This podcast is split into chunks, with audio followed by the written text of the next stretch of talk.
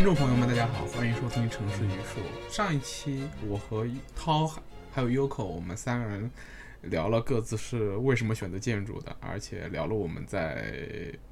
学校里面的建筑生活吧，算是对。那只是一个，那其实只是我们那天晚上聊天的一个开头。然后紧接着，我们就着我们各自在这种跟建筑学的这种关系吧，然后深入的展对一些话题展开了探讨。然后尤其是围绕着我的一些选择，就是为什么我当时这么喜欢历史，啊、到最后有机会再回去学历史，而没有去而而没有去做出这个选择，而为什么我在呃过去学习建筑的过程中，明明获得了一个呃反建构的视角，但却仍然还在以一种非常建构的方式去生活。就这个问题，他和 Yoko 对我进行了非常尖锐的诘问，啊，几乎是把我逼到了墙角。但是这个问答的过程却非常非常的有意思，所以他其实这段谈话已经脱离了我们原本想要谈的话题，但是却有非常呃好玩的一个成果吧。所以说我把它单独给剪辑了出来，然后在这个过程中，我们可以看出来，涛和 Yoko 他们看待生活的方式和他们对待生活的态度和我的生活那种内在的张力，而这种选择给我们导导向了我们不同的探索方向，然后又在底层上是那么的相似，所以说让我非常感慨。那么，呃，我把这一段给呈现给大家，也希望大家能够收听愉快。你这么一说，我就觉得我想到了一个有意思的点啊！你看我们这种当时在学校里面混得风生水起的，你呀、我没有，你还可以吧？你那设计课感觉嗯成绩就在你之后，也挺好的。我的我我我想讲的是，在学校感觉还挺风生水起的，结果，呃，比如说，但工作的那个经历都不是很开心，比如说实习嗯嗯也不是很爽，然后最后研究生毕业了，然后去投那个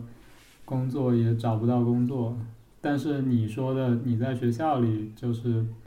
各种被人说不能搞设计，结果你现在公司裁员都没把你裁掉。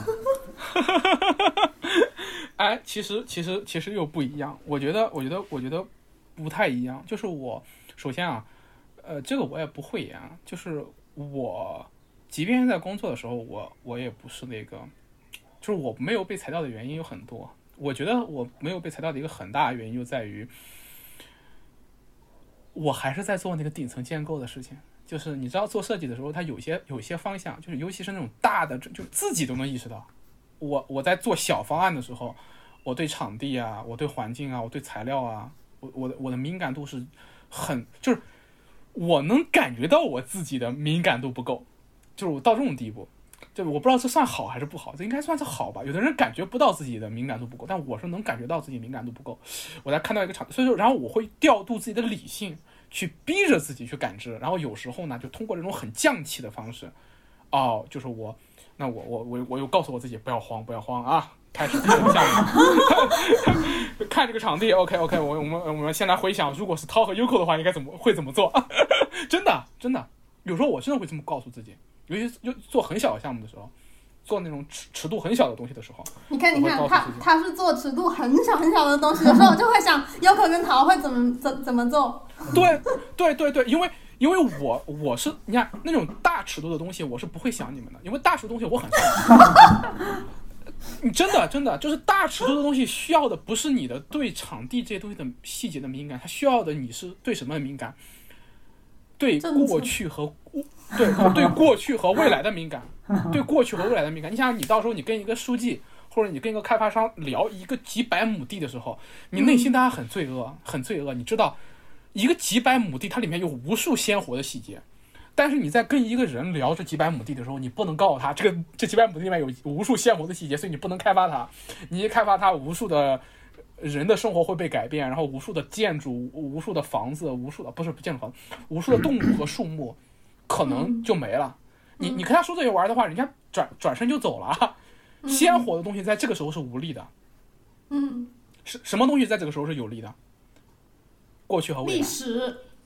对你跟他说 说我们这个城市的文化底蕴，我们这个城市哦过去几千年怎么样的，然后这个地块儿怎么样，然后现在我们应该做什么，然后让它的未来可以跟这个过去嗯怎么衔接上，然后啊嗯你一套这么说，然后所以我们应该怎么样面对这块地，然后我就分析这块地的定位怎么去定位它，我们给这个城市怎么定位，然后我们怎么给这个地块去定位，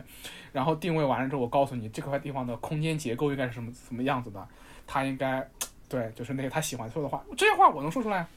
这些话你想，这就是我擅长的嘛，对吧？然后我去给他分析的时候，然后分析完之后，我们那么我们这块地要做成一个什么样的城市客厅？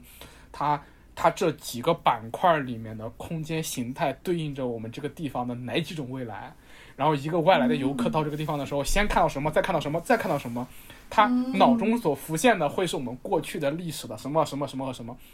这套逻辑嗯，对吧嗯我嗯我能把这玩意儿说出来吗？我我很擅长，对吧？你那你嗯你如果你一个但凡一个就是一个像我这么喜欢历史、熟悉历史的人，那这个东西很容易就能说出来。嗯，但现在我面临的一个问题是，我不喜欢这个，你明白吗？就是因为我觉得他很无力，他很他很他很假大空嘛，说白了就是，而且他他其实是一个系统运作的逻辑，就是系统嗯要去调度、要开发。要让这个城市在整个国家或者在整个板块中，你说它有没有起到作用？有，对宏观经济、对经济数据的发展当然有，但是你你知道我的另外一个视角被打开了吗？因另外一个就是说，在新疆做卡尔井研究的时候，或者跟你们一起聊密比拉特，一跟你们一起聊这些小动物的时候，我另外一个视角被打开了。我看到那块地的时候，我说服不了自己，它是一块六百亩地，我会。有时候我在放空自己的时候，我就会想，这六百亩地里面会有多少蝴蝶，会有多少蚯蚓，会有多少虫卵，会有多少蝉会在里面产卵，然后第二年夏天的时候，有多少蝉会从土里面冒出来。嗯那这六百亩地如果盖成了一个项目之后，有多少地方会被封上？封上之后就意味着，就意味着那里的土地可能几百年不会再重见天日。嗯就有的人就会说我，有时候我写短歌写的很浪漫，我觉得它一点都不浪漫，它就是事实。一个项目盖完之后，里面的土壤会有几百年不会再重见天日。嗯我印象最深的是有一次，就是我们小区的那个下水系统坏掉了，嗯，有一个大规模整修，就是把整个小区的所有水泥地全部扒开，然后修他的水管。嗯然后我我印象特别深刻，那几天那个土壤翻出土地之后，那个浓郁的土壤的气息久久挥之不去。嗯而我我每天上下班的时候路过那些土壤的时候，我当时就在想啊，这是被尘封了几十年的土壤，第一次重见天日。嗯呃，对我我重新就是我跟你们的交流和我后来对建筑的理解，就打开了我这么一个视角，它天然的会跟我之前做的一些事情有个对冲的。嗯对，对我意识到，OK，那你建筑的话，顶层建构首先很苍白、很无力，而且它是为系统服务的，它是高度的系统化的一个东西。那你想，那那回过头来看，回过头来看这个，就所以说我希望自己做什么呢？我希望自己能够越往后做，因为你面对一个更小的建筑或者一个更小尺度的东西的时候，你在里面去。寻找突破口的可能性就更大。就你在做几百亩地的时候，当然你也有些突破口嘛，对，你可以去说服政府或者说服开发商少做一些你觉得不对的事情，但是你要怎么说？你要小以利害。你不能说我是为了不把这个土封上我才这样做，嗯你要跟他说这样做要提高住宅的品质。嗯，比如说这个河道，你不要硬化，嗯不要硬化是为了为了你能赚钱，为了提高旁边的住宅的溢价，你不能跟他说是为了保护环境。就嗯不 make sense 嗯当然当然，对，那你能做一些事情也能做，但是你你越小尺度的时候，你就接触到越真实的一个点。比如说你涉及到一个小房子的时候，那你这个过程中你可以选择它的材料，选择它的一些建造方法，让它更多的去符合你对它的一个判断。嗯，对然后，然后再做一些更小的地的时候，你能选择哦，这个房子我拆不拆，或者这个墙我拆不拆。做到更小的一个尺度的时候，我还能想到，就是说我尽可能的多的让它硬化少一点，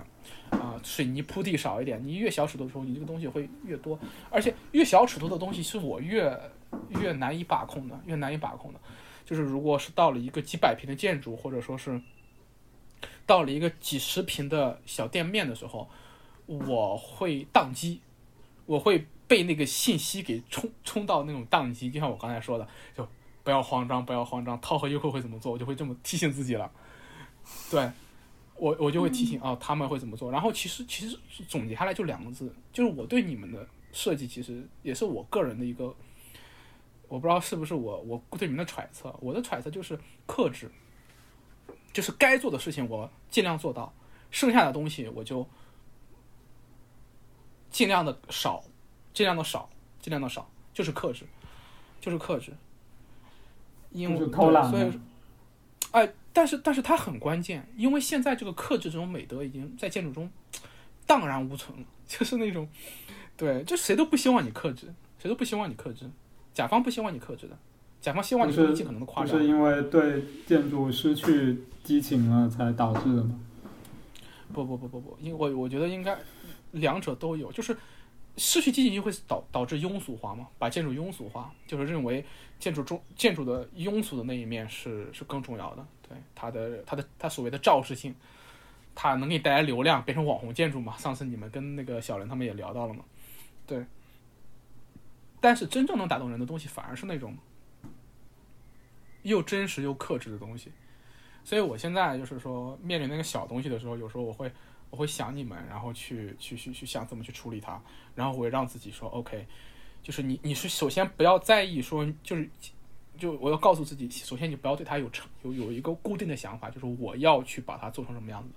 如果有这个的话，先先把它收收掉，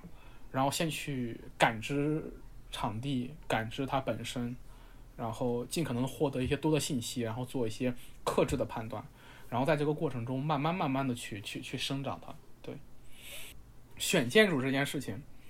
选建筑这件事情就是很巧合的一件事情。然后在这个过程中的时候，其实是就是被命运推着走，就被被被命运推着走，而且就是我就很容易感觉到希腊神话中那种两难的境地，就是你往前走也不是，往后走也不是那种。你看你自己本身是一个 ego 很大，然后很学学术气很重，然后去。喜欢做这种顶层建构的东西，然后你又得知了真相，就像俄狄浦斯那样，就真相是什么呢？真相告诉你，顶层建构这种东这这东西有问题，就是告诉你，你是一个，你背负着一个命运，对你背负着一个原罪，就像那个俄狄浦斯一样，他杀父娶母，对吧？你想想，我身上背负着自己我这个特性，像不像是这么一个东西？像不像我的命运？啊，你知道这个东西有问题，但是它又是你的一部分。你就是擅长做做这个东西，你就是对历史感兴趣，你就是一个思虑很重的人，你就是面对开发商和政府的时候，你可以侃侃而谈，说的他们都点头相信。但是你又知道真正对的东西，或者说真正就或者是或者你知道你你做那样一个选择的话，其实是是在跟系统合流，而你意识到它的问题，你意识到在这个时代系统已经膨胀到一个很大的地步的时候。你知道你在这个时代应该做的事情，应该是跟它形成一种张力的时候，而不是跟它合流的时候。嗯，然后你你会有一种无力感，但是你又还要还要去这样做，你就就就是就是说你在这个过程中，这种就是我我我面对的这个张力，你们我相信你们应该有所能体会了。对对对，就是你看他，所以说我自己就是你跟自己的性格要斗争啊。然后我觉得你搞历史，它有可以好的去搞的方式啊，对啊，你不需要实践。你不觉得吗？哎，我觉得是有的，但是你知道，我觉得是有的，我觉得是有的，那肯定是有的，肯定是有的，这个是肯定是有的。那你就可以去搞那种好的搞的方式啊，比如比如我们上个星期嘛，就是其实才写了，就就就是淘帮那个有一个呃字体字体设计的一个平台，就帮他写了一嗯。篇那种评评论，对 The Type。嗯，就帮他写了一个那种展览的评论，然后那个展览呢是在是在呃比利时的一个展览，叫做 Sick Architecture，Sick 就是生病啊，就是生病，嗯然后后面是建筑嘛，然后嗯嗯。呃。那那个展览就是它，它是分为线下的展览和线上的，有一个那些参展的人，他们每个人都做了一个那种呃演讲，就是呃、所有人都在那边，基本上所有人吧，也不是全部，就是呃都在那边有一个演讲，然后那个演讲就有六个小时，嗯是可能是一一个为期一整天的，就他们中间有休息啦，就就分为几个板块，然后去讲。然后那些参展的人可能在那个演讲上就讲了自己参展的那个内容，比如说有一些是那种、呃普林斯顿的博士生，然后他们就会讲他们的研究的课题，呃有历史项的啊，然后就很多都是历史项的。然后也有一些没有参展的人，他可能是一些实践建筑师，比如说比利时的一些建筑师、欧洲的、美国的，然后他们就会讲他们的跟这个主题有关的一些实践的项目。然后我们当时是就为了写那个评论嘛，因为我们也没有办法真的去看那个展，所以就刚好看到有一个线上的这种呃讲座，然后我我们当时就全部都看了一遍。嗯，然后就觉得那个是非常非常有意思的，对，就嗯呃嗯。有我们当时怀着一种恶意的，我们当时就会就其实是觉得可能这个也没有那么有意思，然后甚至都都不知道要不要帮他写这个展览的评论，因为我如果自己都没有办法就是觉得很有意思的话，那我可能也写不出东西。对，因为是那种看表面上看是那种很学术的、很学院的那种普林斯顿的那种学校的那种，对，就很理论的，很建构的。然后我们当时还很担心，就说那我万一写不出东西怎么办？然后，嗯但是后来看完之后就发现非常的有意思，就是每一个不同的学者，然后包括实践者，他们就讲了全真真的是全球范围内各个不同时期的一些很具体的东西，嗯。比如说呃，有人讲那种，比如说一开始是那个策展人对吧？就那个老太，嗯嗯。他他他是作为一个呃 introduction，他他就讲一个那种呃 introduction，然后当时他就讲呃说现代主义跟那个肺炎有很大的关联，对，他甚至就直、哦。就直接说是肺炎把现代主义给推出来的。因为当时哦。就是那个 TB 大流行嘛，然后也是一个很严重的、呃社会问题嘛，所所以嗯你、你那种就是古典的那种建筑，它有很多装饰，它那个表面积都很大，然后它到处会、呃积积什么灰啊、细菌啊，然后又难难打扫。然后但是现代建筑它就是很嗯什么 minimum 的嘛，然后那些表面积也少，也便于清洁。嗯。然后哇，他当时就把这个一甩出来，就觉得非常的有意思。就比他举了个例子，就说那个阿瓦阿尔托，它不是有一个很有名的建筑，是一个医院嘛，嗯是个疗养院，嗯对对对。然后对对他说，他就讲了那个以那个为例子，说阿瓦阿尔托之前是一个新古典主义者，嗯他是喜欢新古典的。然后，但是他嗯搞那个疗养院，当时就有很很多的具体的对，具体的卫生的嗯呃清洁的问题，所以他才搞成了那个样子。嗯哦，然后奠定了他后来的风格的转变，甚至有可能这样，对对，哦就肯定是跟是对他有很多的影响的嘛，对吧？对对。然后呃，就是，然后后面也有很多的很具体的那种案例，就因为它是跟疾病有关的嘛，跟 sick，嗯，嗯所以呃，就比如说还有人讲说，当时那种呃外来的移民，就是不不是嗯呃欧洲啊和世界其他地方就呃在上世纪就是去美国嘛，就大家都想去美国嘛，然后那些移民到了美国之后。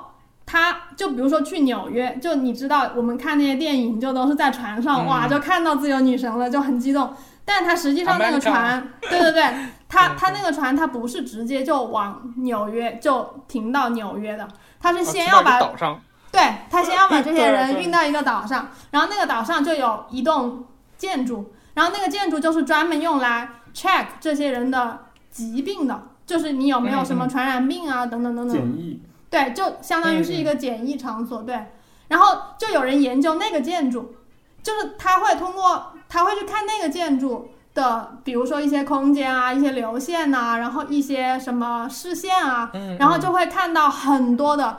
一就可以暴露很多的呃社会的问题，是社会议题，比嗯。比如说歧视啊，还有比如说那种男女不平等啊，嗯。还有比如说那种什么呃，就是在在那种呃建制面前，就个体的就不存在了呀，嗯等等等等等等，就是很多很多的啊，这就是这个样子的研究，它都是基于特别具体的嗯。啊、嗯嗯嗯，案例，对，所以就嗯。很就看了之后就觉得很有意思，就很多个案例都很有意思。然后我、嗯嗯我刚刚就我们刚刚听你讲说你就你、哦你说你对历史感兴趣什么的，我就觉得如果是去研究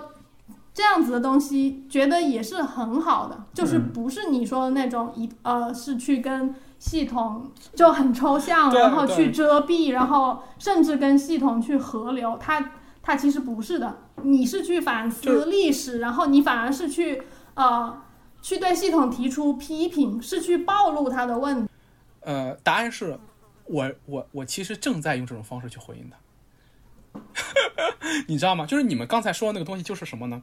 就是我也认识很多在学学院里面搞学术的朋友，嗯，然后他们他们你看他们就在这个建制中，对吧？他们在这个体系中。但是你看他要说的什么呢？他们他你还记不记得我上次跟我我刚才你们说我跟上次跟那初音我们聊天的时候，我们聊到民居研究的问题，我们呼吁的是什么？民居研究要回归个案，要回归建造。其实他一旦回归个案、回归建造，就特别像你们刚才说的那个东西，你知道吗？嗯。嗯。对你，你你其实就上次我跟他聊天的时候，我们去聊了很多我们自己对个案的研究，就是在民居研究民居的时候对个案的研究，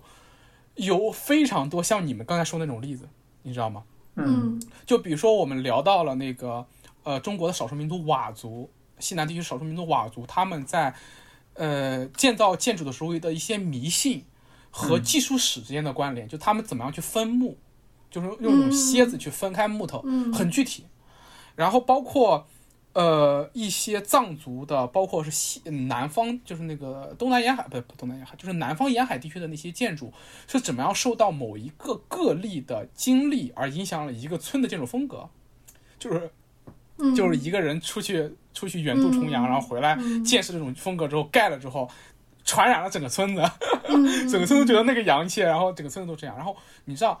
学术这个东西或者历史这个东西，一旦回归个例和回归个案，它会变得非常鲜活，而这种鲜活是非常有力量的。就像你们刚才说的，阿尔瓦阿尔托那个现，对，你看现代主义这个东西，你宏宏观的看它的时候，我操，这这是对吧？是个很底层建构的东西，很宏观的，它它总结出来某种理论、潮流啊、历史啊之类的东西。就像我刚才有点说的那个东西，有其实有点这个倾向，但是一旦回归到个例，阿尔瓦阿尔托和肺炎和他的那个案例之后，就会 很鲜活，很有意思。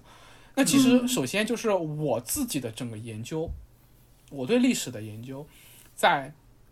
我对建我对建筑的研究，在新疆那个时候就完成了，就不是完成了，就就有了一个回归，就是回归个案，回归个例，回归每一个人的鲜活的生活，就这是我很感激自己的，就经历的这么一个回归。嗯但我我其实想说的是什么呢？就是说这种这种回归，它是它是在不断的实践中把自己拉回来的，就是你。我相信每个人，你作为一个人身上都会有这种顶层建构和理论抽象化的冲动，而这个冲动在当下这个时代，它凝凝成了一股很大的绳，在学术界，在在在在在在外面，对吧？那么你个人去跟它形成张力的时候，你你你你你你确实是各有各的选择吧。然后，但是但是一定是在这些实践中，你有你要首先有一个实践的抓手。就像刚才他你说那些人，那个 Seek Architecture 那那个讲座有没有链接啊？我我还蛮感兴趣的。你可以对对对去上网听，那个还真的蛮推荐的。呃，对，六个小时我要好好听一听，我就我觉得觉得我觉得非常有意思。那么你看这些个案的研究，其实就是说回说回来，就是我现在在用什么东西去跟他对抗？一方面是设计本身，我觉得设计本身是一个，就是就是说，你看啊，我为什么对就首先就是说我我一个对历史这么感兴趣，或者说我能够我就是说，我觉得你们看他那那些人，他们反而不是那种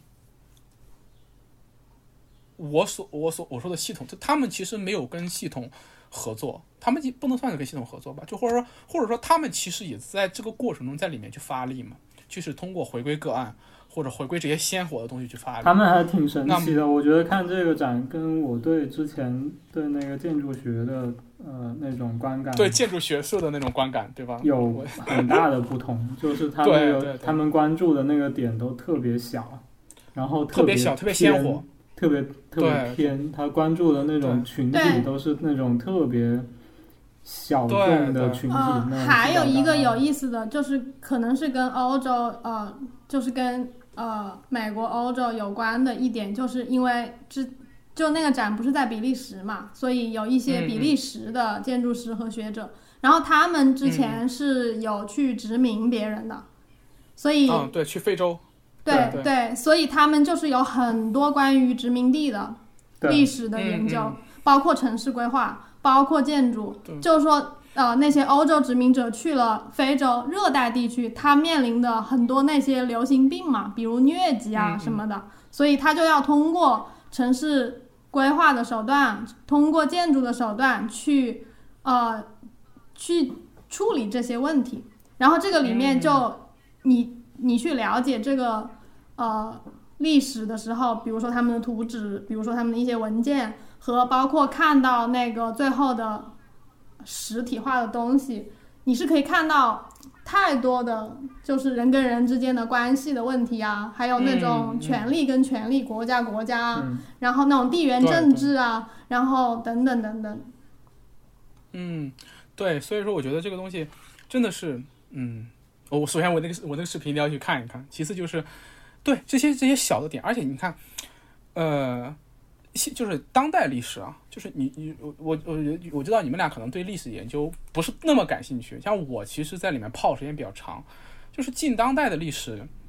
嗯，历史研究其实它出现了一些很有趣的一些一些一些潮潮流吧，比如说有一些学者他们开始关注呃一些很细节，就像你们刚才说那个 C 做 C 个 architecture 的，还有国内的一些年轻学者，他们会找一些很小的切入点去切入。包括我刚才说的，我认识那些朋友，这是一种；另外一种，当然，当然，欧美的历史学术界还会有一些问题，比如说他们会过度的在这种去细分的过程中形成另外一种、另外一种局限，就是说，呃，他们、他们、他们、他们，但这就是历史学自己内内部的问题了，就是他们很少做这种通识研究、大的跨度的研究，就是每个人只分一小部分，做一个很小、很专门的小点，然后去把自己的视野给局限的很死。当然，这、这、这、这都不是。我们今天要要谈的重点就是，我们还是回到刚才你那个问题上面嘛，就是你刚才问我那个问题上面，就是我刚才可能就是说跟你们聊的时候，把我身上的这种冲突描述的有些浪漫化和史诗化的色彩，其实它并没有那么，也没有那么痛苦，你知道吗？就是说，就是就是回到建筑上面来，就是说关乎选择的问题，就是说我在这个过程中，无论我愿不愿意，或者说我无论我。怎么看待我自己这十年的经历？就今年是二零二二年，是我学习建筑第十年。我二零一二年入的学，这十年里面，我跟建筑的这些共同的回忆啊，或者说我学建筑的这这这十年，因为我我我又是个比较很钻的人，这十年每一天，我没有一天脑子里面不在想着建筑这个事儿。就是这十就过去这十年里面，就真的，我我我我我很难想有哪一天我这一天不想建筑这个事儿。我忘记自己是个建筑学学生或者建筑师这个身份，没有一天是这样的。建筑这个事儿跟我过去这十年是牢牢绑定的。所以说，到了某一个时刻之后，我觉得选择建筑之后，它就像一个命运一样，就是我决定，我接纳它作为我的命运，我不，我不抛弃它，我不割舍它，我就要带着它一块往前走。走的这个过程中，我就，我不会把自己局限在说，我一定要去做设计，或者我一定要去做学术。我现在其实已经摆脱这个东西了。而我现在呢，就是说，我想把我的触角伸开，从更多的维度上去思考，好的建筑怎么可能？那么，其实刚才我，刚才我只说了我面对的这个，面对的这个这个碰撞，就是我自己身上的这个性格和这个，呃，过去跟系统的这个相适应的这个内核，不是不能说是内核吧，就某某些东西和我自己的一些问题意识，就是因为认识你们，因为我自己过去的一些研究带来的这些问题意识，它他们之间那种张力嘛，我一直在说那个张力，但那个张力在我身上其实已经凝下来很多蛮有意思的东西了。对我，我觉得，我觉得，而且跟给了我更大的收获和启发。首先，第一，我自己在研究建筑史的时候和研究民居的时候，现在我全部回归了个案。就是我现在去读历史，和读和做民居研究的时候，我已经不再去从宏观角度上去看它了。我尽可能的都从个案和实例去切入，包括我去了解建筑史的时候，我会走，我会研究，我我会我会读那些，呃，就是我自己会找一些专门的文献去对我感兴趣的那段时期或者那个时候的问题，我会以更小的点去切入。就就有些有些小的点，就是我我可能举不出来例子，就有点像你刚才说的那些，比如说像那个纽约的那个小房子呀，不，纽约的那个岛上的小房子呀，和阿瓦尔托这些东西，我会选择一些更小的视角去切入。民居也是的，民居现在我也正在做一些更个案的研究，就聚焦到某一个村，或者聚焦到某一个建筑去理解它，去帮助自己理解它。这个过程中也是对自己的一个训练。那么其实我现在对建筑学术中最关注的是东西是什么呢？最关注的就是一个建筑师现在是怎么样去建造起一个建筑的，就这是我给我自己定下的一个关注点。就是我我忘记我们上次聊天是什么时候了，但是跟你们上一次聊天到现在这个过程中，其实我经历了很多事情，然后我不断的去找建筑学者和建筑师去聊天，这半年。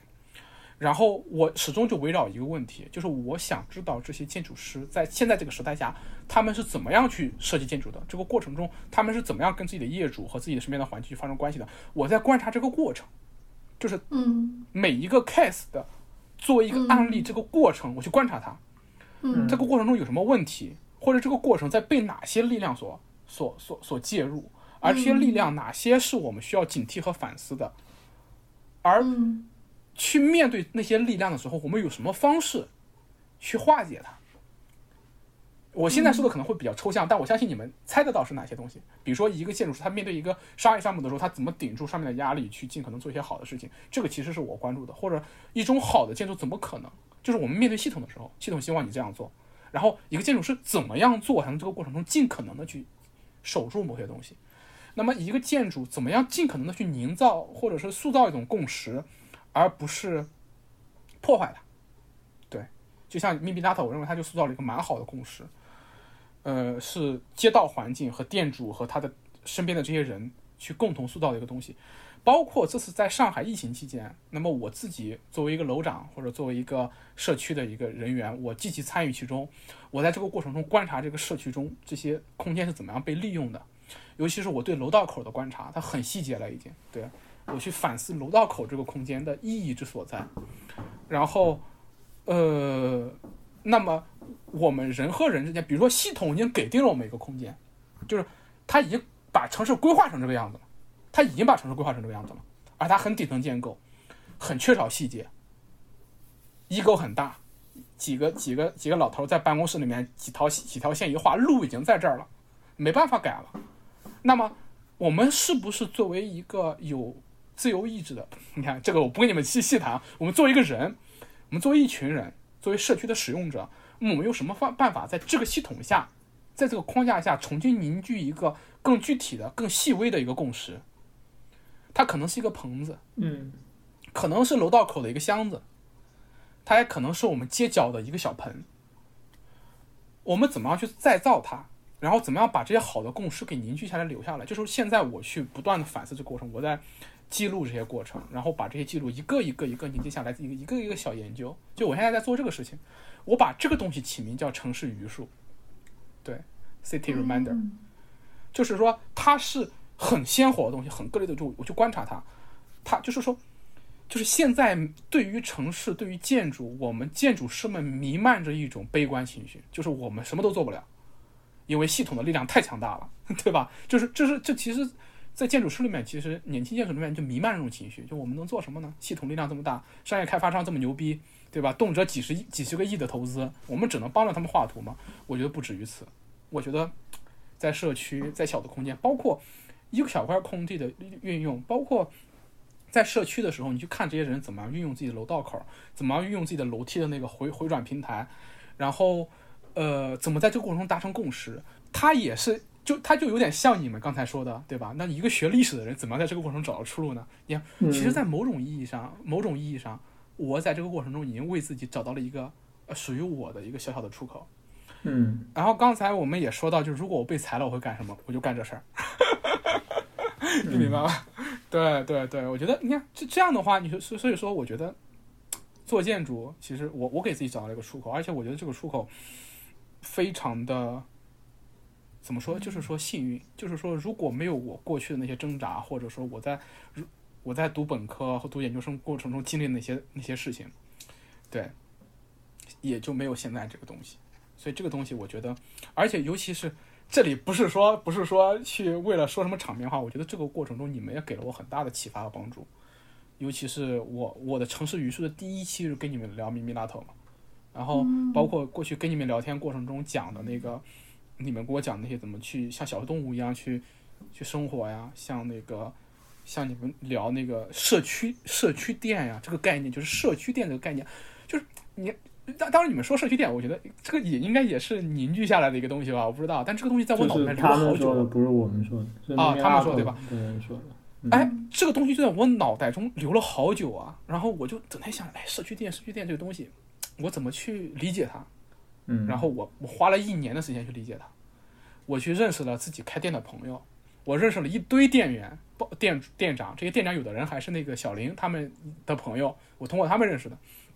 观察他们怎么开店，观察店跟街道的关系，观察店跟街道跟周边人的关系，然后反思思考社区店是什么，然后我当时就给我朋友那个酒吧定义成什么呢？叫社区酒吧，它是跟生活。贴得更近的一个东西，呃，我觉得这个过程对我来说，我觉得，我觉得，我觉得非常非常棒。所以说，你看前半部分说那个张力的时候，他有点那种史诗的悲剧感。你现在其实你说我，我觉得其实我找到了某种不能说是出路吧，我觉得应该是，嗯，某种某种某种自己自己的关注，对对，就是跟建筑，我觉得我跟建筑已经达成了某种意义上的和解了。对，且其实之前也没什么问题，谈不上和解，对，就是。就是就是就找到自己一个点，对，所以说这就是我一直没有放弃它的原因，对吧？对，拉回来了，拉回来了，拉回来了，拉回来了，对对对。如果我没有理解错的话，你的那个反思是呃，从一种自上而下的实践变成了一种可以看到自下而上的。嗯，可能性或者是对对对，something，但是你的那个 ends，你的那个目标还是上，就是你下完了之后，最后还是要上。就是你记得你之前发的那篇文章，就我觉得不太行，那个那个那个宣言一样的那篇，我说你你要就写那个你的那个组织经历本身可能会更好。那个，就我们我觉得。呃，我们想说的是不要归纳，就是你，我就我就是就我我们听你讲完的感觉，还是你是基于一些小的点，然后但是你还是要基于他们去建构。对，你的你的目目的是是建构，你是在利用那些具体的东西再去建构你的兴趣，还是在建构的？你的兴趣不是那些东西本身，但是我们的 approach，我我这里没有那个价值判断哈，我知道，就是我我我们的兴，我们现在的 approach 是叫做自下而下，就是说我看到一群人在那里聚集。我不需要把他们想抽象成一个什么共同的什么东西那样的一个概念，一个共识，我才会感到兴奋。我看他们开心，我就开心。就嗯，就完全我不需要把它抽象成一个呃共识。对，我是用整个的。对啊，就是我为什么要。而且，呃，这是一方面，然后另一方面就是，嗯，包括我自己看你之前写的那个，呃，宣言的那个东西，就是，我我有时候会，就是会一边看就一边心里就嘀咕吧，就是我觉得这跟建筑也没什么关系，就是硬往建筑上扯，就是他们好他们坏，就都是建筑的问题。我就觉得，我我我很多时候就会觉得，其实建筑也没有这么重要吧，嗯就会有嗯这样子的想、想法吧，心里。OK OK，你看，我我觉得这就非常非常好，就是你看刚才刚才涛说了一个东西叫做自下而下，我觉得其实我我我后来我就意识到，就是说咱们俩不不是咱们俩，就是你们和我之间看待这个世界的一些一些一些视角，可能是有不同的，不是可能就肯定是有不同的。就像刚才涛已经说过了嘛，就我其实还是一个，就最终最终还是为了建构，对我没有完全放弃建构这件事情。而你们呢是说是自下而下，就是从来嗯从来没有想过要去凝聚什么。我觉得你看，这就是一个我们的呃，因为视角不同产生的一个一个一个，我不太愿意称之为分歧，我觉得就是一个一个不同吧。然后对这个这个不同，我是我是认我我我我我是觉觉得是是有的，但是。我觉得我们没，就是我们，我们仍然可，就是我们仍然可以在这个不同下共存，就是我们仍然可以是好朋友，我们可以一块聊天，我觉得没没有问题的。就是说，我也没，我也无意去说服你们，对那篇文章。然后，但是我想怎么，我想怎么去表达？就是，但是我觉得，就是我的，我我觉得我我不会，而且我也没必要，或者说是我暂时觉得我还是。我我对我对这种建构或者我对凝聚这个共凝凝聚一个共一一个共识这个事情，就是说我没有完全抛弃它，我没有完全抛弃它，我是一个我是希望在这两者中间找到一个中道，对，这是我的一个，这是我的一套体系，我的我的一套信念，它就是说，就或者说他他到最后就是个信念的问题，就是个信念的问题，就是我相信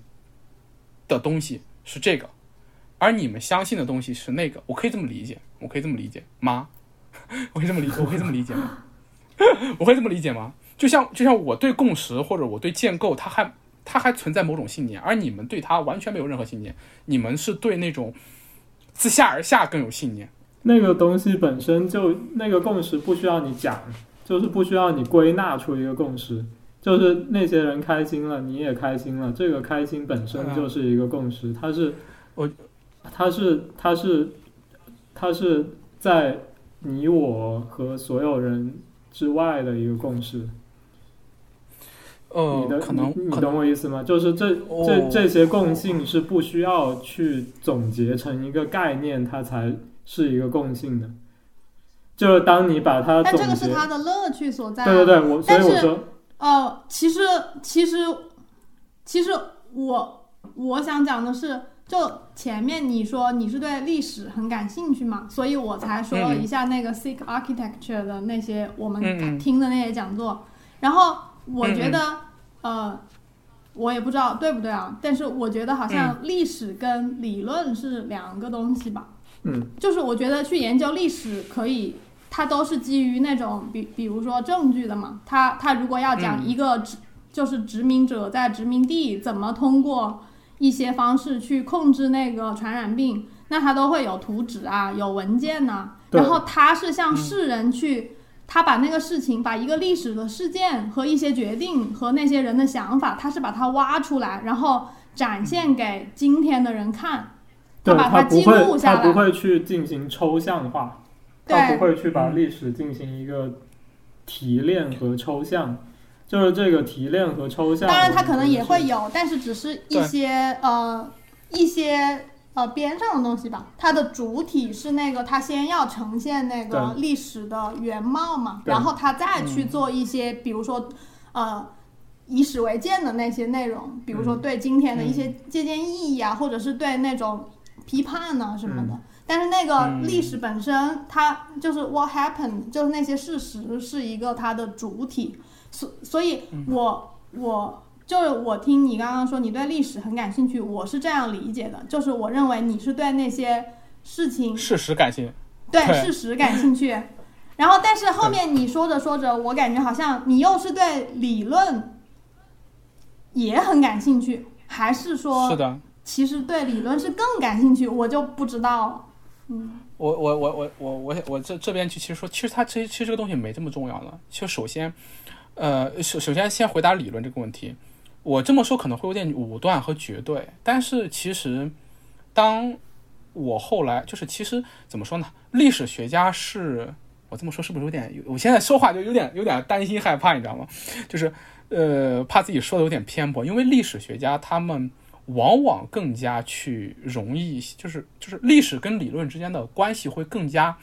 紧密一点，会更加紧密一点。那像像像刚才那个 Yoko 说的那个东西，其实涉及到就是说，呃，历史的，包括也是历史学的一个演变，就是史论这个东西到底在历史中要占多大比重，就是历史中事实和判断要怎么样去平衡，就是这其实是一个历史学的核心问题，就是事实和判断之间怎么去平衡。这个判断其实就是刚才优口那个涛说的抽象和归纳。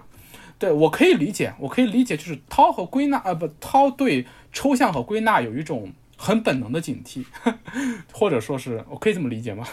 我要经常这么问啊。呃，其实也不是，我觉得我们是对历史的那个事实的那个部分比较感兴趣，就是我我们看那个就会特别就会看得很开心很兴奋，就比如说知道了那些很恶心的事情啊，就就是那个我说那个演讲里面讲的。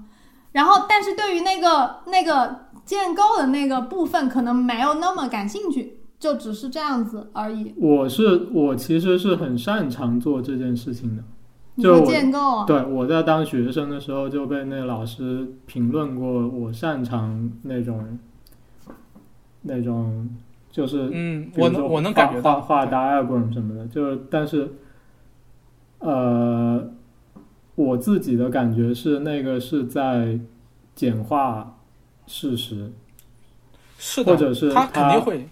嗯，对对，他容易把一个事情的某一个面向或者某一个点，通过一个逻辑的穿针引线把它放大，这个放大，这个放大本身，呃。exaggerate 就是去夸张，就认为这个事情，就是你相当于是基于事实编了一个故事，对，exactly 是文学，它是它是一个演绎，嗯，它本身它本身有它的呃。意思就是，我觉得如果你喜欢搞，那就好啊。但是我个人呢，就是我可能对这个就不是很感兴趣。但是我反过头来，你刚刚说的那种警惕，其实也是有的，是因为你有啊？我觉得有哎，就是它很 powerful，它 powerful 到它会让煽动性很强，是吗它会它会它会让这个东西变成事实本身。然后你可以看到，现在如果你去观察很多社会问题的话。呃，很多情况下，人的包括我们所受的教育，很多东西也是来自于一些概念，就是被那些教育者也好，然后那些呃当当权者、政治家也好，有意或无意规训了你。对，做的一些规训，然后我们思考问题，很多时候，呃，也就是带着一副一副这样的。被抽象出来的眼镜去看这个世界，那这个时候就会，呃，那个本末倒置了。就是我本来是，那这个就是在说的那种遮蔽吗？对，所以就是那种遮蔽。所以对，就是遮蔽。所以我作为一个曾经很擅长做这种事情的人，呃，我会更加不愿意去。做这样的事情，I know, I know，因为我知道它会导致怎样的嗯后果。嗯，你这个还可以问讲的更尖锐一点，就是在如果你是对历史感兴趣，那么你如果能把一个就比如说什么卡尔景的历史，你你把它呈现给世人了，那你应该就感到很开心了。但是你却还要再去呃，就就不是说卡尔景啊，可能是别的东西，你你却还还有。就觉得这样可能还不够，你还想要去抽象它、去归纳它、去总结它，然后可能是对未来、对当下还要有什么呃呃，就是是是，不是就是要输出一些建议什么的。然后关键最、最那个的是，你还你还实践了，就是你还把你的这个能力用到了你现在的工作之中，然后这个工作它是他是在嗯支持系统的嘛，可以这么说吗？可以这么说，对。对，所以就是为什么？OK OK OK，你看每次每次有面对这么尖锐的问题的时候，我都会对，确实是这样，因为你看啊，首先回回首首先回涛，对你们俩刚才各各聊了一段嘛，涛那个东西，我完全赞同涛那个东西，就是说，呃，对抽象概念的警惕，因为就是说白了，就我一直在提的顶层建构这件事情，我对顶层建构也有自己的警惕，但是我我我。你们相信一个人能够完全摆脱它吗？我觉得你们也也不相信这个，对吧？不，你这个讲大了，你可以说你就是对这件事情感兴趣。如果你就是对这个事情感兴趣，那你就去搞嘛，就很好，没有什么的。对对，是我知道没什么的，但是你看，呃，我我我知道我不是要把它给拨到一个极端去谈这件事情，呃，但是但是但是他往往我就举我我我觉得举例子也没有什么力量，就是这其实哎，我我只能用我最熟悉的方法，就是你们最熟悉我的方法，就掉书袋，就我搬出康德来，对我们认识这个世界是通过我们的意识去认识它。我们认识这个世界的过程，它天然就带着我们的建构。康德提出了十二鲜艳范畴，如果没有这十二个鲜艳的范畴之后，我们是无法认识这个世界的。也就是说，在人的意识中，纯粹的客观世界是不存在的。所以说我我可以我拿出这这段话是想说什么呢？是想说 Yoko 所说的那件事情是不可能的，就是说，我是的我纯粹我纯粹去喜欢他，把这个客观把卡尔景客观的呈现出来，会很开心。但是我作为一个人，我必须用我的语言，用我知道的那十二个鲜艳范畴去组织我的语言，然后去把卡尔景这个东西呈现出来。这个过程中，我是不可能完全排斥掉自己的概念的。呃，卡尔景，卡尔景它是一个概念，对吧？景也是一个概念，就是说，那么就是说，我们的生活是离不开概念和抽象的，只不过是说我能把它收缩到哪个度上来而已。我相信你们俩其实已经嗯蛮有这个能力去把自己往后退得很厉害了，就说我只只用一些最基本的、最最最最最克制的语言，但是你们还在运用语言，不是吗？是不是不知道理？但是那个那个是另一件事情，就是嗯嗯，我觉得文学又是另一件事情。我但我会很我会很 clear 的意识到，我是在做一个文字的创作，这个不指嗯涉到任何的别的东西。就是当我写一段文字的时候，我就是要做一个文学的创作。我不是要通过这一段文字去表达一个我的理念，或者是一个我的一个什么就是要去教化别人。要去或者指指导一啊个什么别的实践，就是文字不会，我我你说如果有任何克制的话，我觉得这个会是一个我的克制，就是我会对对，呃，我能在你们的文字中，我嗯。在我能在你们的文字中感受到克制，但是你看啊，就是说，它就有点，就是我们俩现在我们我们我们我们现在谈论这个东西有点像佛教，就是念头这个东西，就是说我我可能用这个比喻不太对啊，就是我希我觉得你们是希望达到佛教所谓的那种空性的状态。空性就是我不要去教化别人，然后我不要去产生那种念头，我也不要让我自己的念头往外传递。它有点像这个，有点像这个，有点像这个，但是它是，它是它是一种，我认为它是一种真空状态。所谓的真空状态，就是说它毫无摩擦力，就不可能嘛那种状态。你相信你的文字中，你看，哪怕是说你自己尽可能的克制了它，让它无所指示，那你看我在跟你们，就我我我甚至都不是通过文字跟你们交流，我这么多次是跟你们通过语音啊、视频啊，我们去聊天，然后我在跟你们的聊天的过程中，我仍然受到了你们的影响，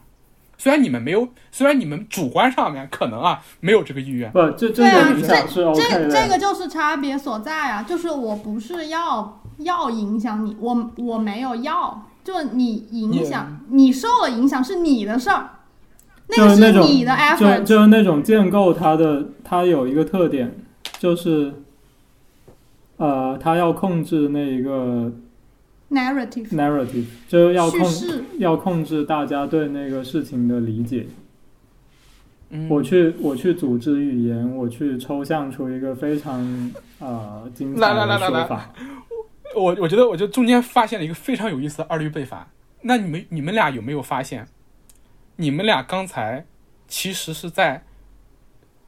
教我去不要去没有啊，我不是我不是，我我的我刚刚想感兴趣的点是在于，你既然对嗯。那种系统，然后对那种呃抽象的呃那种呃什么建构的东西有如此之警惕，那么就是嗯、呃为什么就是你还要用自己的这种这方面很强的能力，然后把它运用在工作中，然后这个工作又是在去让那个，呃，OK，呃，那那我先首首先界定一下，你说这个工作是我，呃，就是你自己刚刚说的嘛，就是你你就你很会那个叙事，然后你你就可以帮助一个大的项目去落地，然后去顺利的进行，然后同时，那嗯，OK，你是说那个工作对，你说那对个工作？对对对？OK 对，OK OK，就是你现在赚钱的工作，对对。对，那其实就是一个很虚伪的东西，因为我我要挣钱嘛，对，这这个东西就没什么，对对嗯，所以就是为了挣钱是吗？对对，可以这么说，对，可以这么说，嗯。就是挣一份生活。对。我，然后但是我想我因为我刚才指涉的是说，呃，那你们刚才你说的这个东西，就是我用这个东西去用到我的工作上，这个工作包不包括我刚才跟你们说我的那个 city reminder 那部分？不不不不不包括，我完全是说的哦那个、那个赚钱的工作。OK OK OK，对，那个东西其实就说明什么呢？就是我没有办法全部完全去摆脱系统对我的这种怎么说？就是我的生活还在嵌在这个系统上面。对，哦，那个 City reminder 也不是没有包括了，就是我最开始说的，其实就是从那个开始嘛，就是你那个对对宣言开始。包括这个 City Reminder 这个东西里面，其实也也也包含着，就是陶瓷其实敏锐的在 City Reminder 里面去找，包括包括 Yuko 啊，你们俩在 City Reminder 里面意识到了一个我们我们之间的一个根本不同，就是说我我对建构虽有警惕，但我没有跟他割席，我可以这么概括吧，嗯对吧？对，这其实就是说，我认为我认为我们没办法，也没必要去跟他割席，这可能是我们的一个底层的一个分歧。但是我觉得这个分歧是是可以继续保留下去的，我觉得是可以继续保留下去的。因为我现在说实话，就我们俩，我们我们刚才聊这么长时间之后，我仍然没有被说服，是因为什么呢？就是说我其实倾向于是说，首先人无法离开建构而生存，人的意识它本身就是一个很建构的东西。我知道你们看的那个，你们当时安利给我那个人叫什么来着？对我去看了他的东西，对，然后我我其实我当然蛮受启发，但是现在我都忘了里面 具体讲了什么。当时我其实很受启发，因为他跟乔姆斯基和那个和和一大堆当代研究这种神经系统的研究语神经系统和语言系统这些东西，就是说怎么说呢？我觉得这个东西也关乎于一种理解和信念，就是说我我对建构的警惕，但我没有想要把这个东西完全压灭在自己身上，这个这个点啊，当然 OK，我们可以可以说是又说大了。那回到刚才那个问题上来，就是说那个，呃，就是说，那我我我我我在 City Reminder 里面，其实我是想要在里面去找到一个平衡，对，想要找到一个平衡。好吧，我知道怎么说了，就是，呃，可能对于我而言，也不存在刚刚我说的那种刻意的去克制这样一件事情。对我也没有。就是我我我觉得可能对于我而言，有一个很重要的事情，就是看到了自然。啊，就是你去看看自然，看动物，呃，当你真的去观察它们的时候，你就知道那些人的建构有多脆弱，就他脆弱到呃，就还就是很 simple 嘛。对对对，特特特别 simple，就嗯。就他 simple 到他只能被当成一个游戏来理解，他只能被当成一个人的，就像那个 David Graeber 说的，他只是在玩，他对就是他没有，但是很多人他会，他没有意识到这一点，他觉得那个就是全部，对但其实他又回到来回来一个东西，就是一个实然和因然的问题。但其实我觉得我我每次在面对这个问题的时候，我跟别人讨论的时候，我都能拿这个点去打他们，就是一个实然和因然的问题，就是说你没有办法在真空环境下活着。就是就是说，说到底，你作为一个现代人，没办法像小动物一样活着。但是你面对你们俩俩的时候，我这个就就打不回去了，因为因为你们俩确实是在意大利的山里面像小动物一样活着的。我们都不。哎呦，那你有一点鬼哦！你碰到那种没有，比如说切身经验的，你还能这样去糊弄别人呢？对对，不是糊弄别人，而是因为说实话，呃，也这这也不能说，就像你们这样能做到的人，就是我就既佩服，然后又感慨自己，就是有时，候我觉得，我觉得主要还是因为现代人跟那个自然脱太远了。就是我觉得看到看到看到那个自然的那一刻，我是有那种特别好，但是我有不同的原因哦。嗯我我我我觉得，就比如说，还是举那个我们看的那个讲座的例子，比如他讲了一个嗯嗯那种、呃，就是殖民地的那种去控制呃传染病的那种城市规划的案例。那他讲完以后，嗯嗯他就讲完了。嗯然后这个时候，我作为听众、观众，我就会觉得哇，好恶心哦。然后我我我就会自己开始想，嗯嗯，然后我就觉得你，你你有时候其实没有必要帮别人总结啊，就是我会觉得每一个人都是对对，可以去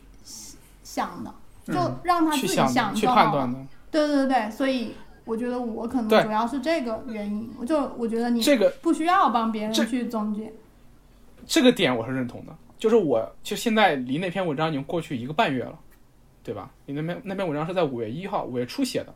对。然后我现在去回看这个文章的时候，就是 Yoko 说的说的这个问题，我是认的，就是我其其实我自己是在极力想要去克制自己的建构冲动的，但是我说实话，跟他跟他搏斗的这个过程远远还没有结束，对。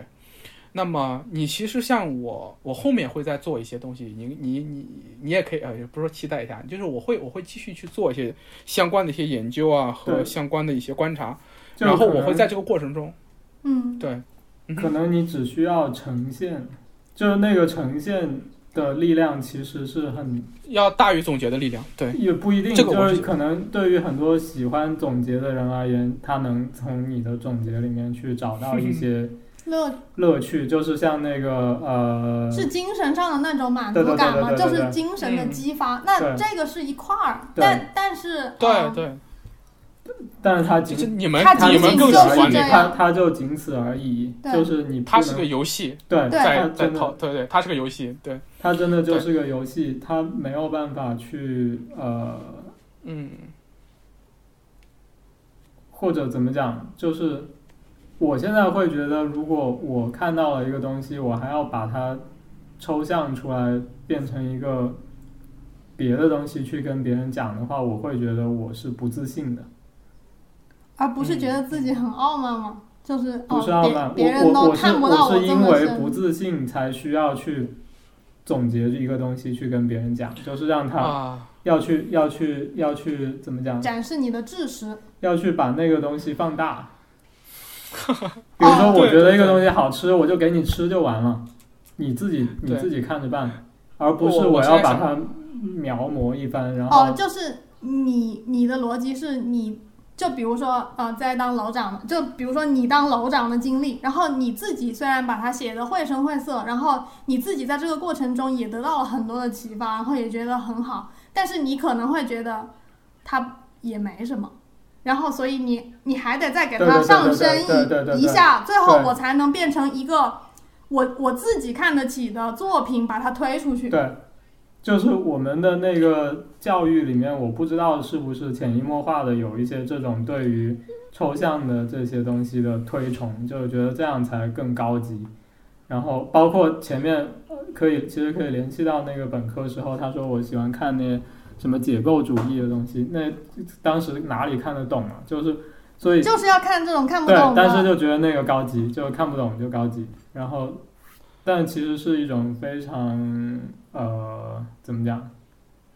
不知道从哪里来的一个东西，就是你觉你会觉得那样子就显示了你的呃，那还是从西方西方来的嘛，对肯定啊。OK OK OK，我觉得我觉得我觉得你们说的就就你们你们这些说的我都我都我都认同的，而且刚才很有意思一点是，呃，涛那个东西说的是是对，就是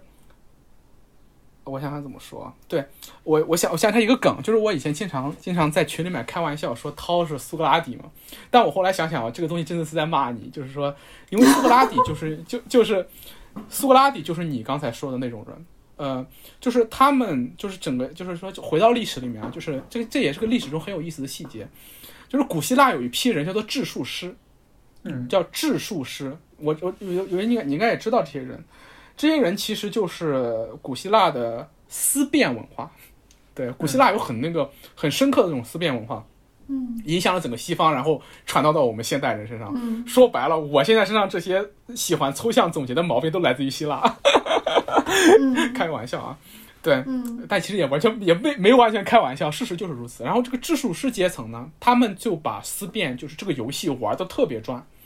嗯，然后。呃，当然，后世有些研究者也认为，就这种，也正是这种传统，就这种思辨，其实到最后导致了希腊的覆灭和覆亡。我听完之后，听完涛刚才说那些东西很感慨，就是说人类，我我想回应的是，不单单是我们的教育，而整个现代社会这套系统，它就是推崇这种思辨的，这就是我们一直说的独立思考和我们一直说的批判性思维，不就是这个东西吗？对，对吧就是这个有时候会反过头来压制你的那个直觉。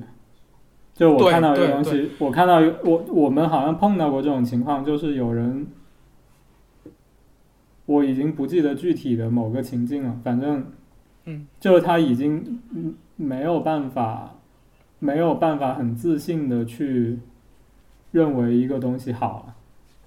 嗯，他觉得需要借助专家的眼睛才能判断一个东西对是好还是不好。就是说你对一些你对一些属于你的事情失去了判断力。我我知道你们说的那种小动物，就是这这它这也是某一个方面，就是小动物那种本能的判断力，其实是一个在我们人类身上很很原始的一个东西，就是你判断这件事情的。对，你看啊，就经常有人那天那天我跟 Yoko 就讲到一个观察，就呃之前总是会有朋友来找我们玩嘛，嗯嗯嗯然后我就发现一个特点，就是那个人，你跟他说那个东西好吃，你去吃，他就立刻去吃了。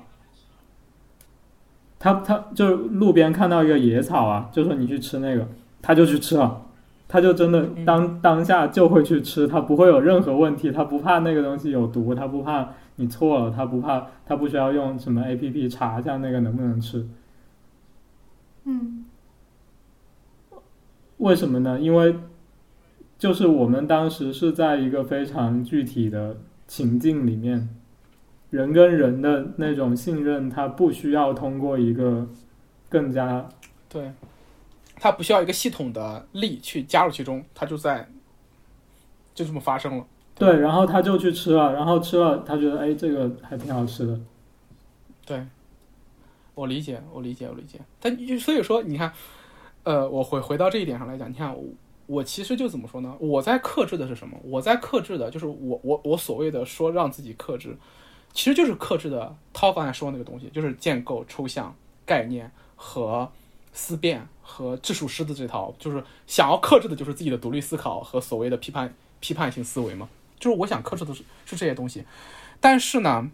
啊、我我说不是说，但是就是，我觉得跟你们学，就或者有你们俩这个朋友，对我来说还是非常幸运和有效的，就是我直接跟你们可以跟这个世界上最顶尖的这种 这种东西去对照。你看，呀，我说句有点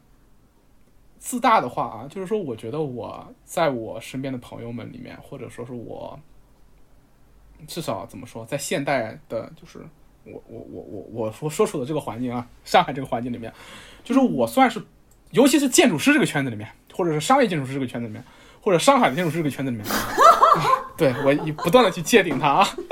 就是我在这里面已经是很克制的那个了，或者说是很很警惕的那个了，警惕到身边的人觉得我是个傻逼，你你明白我这个道理吗？就是我在对这些思辨、建构这些东西，包括在做商业建筑时候一些一些简单化、抽象化的判断、警惕的时候，大家会觉得我是个傻逼。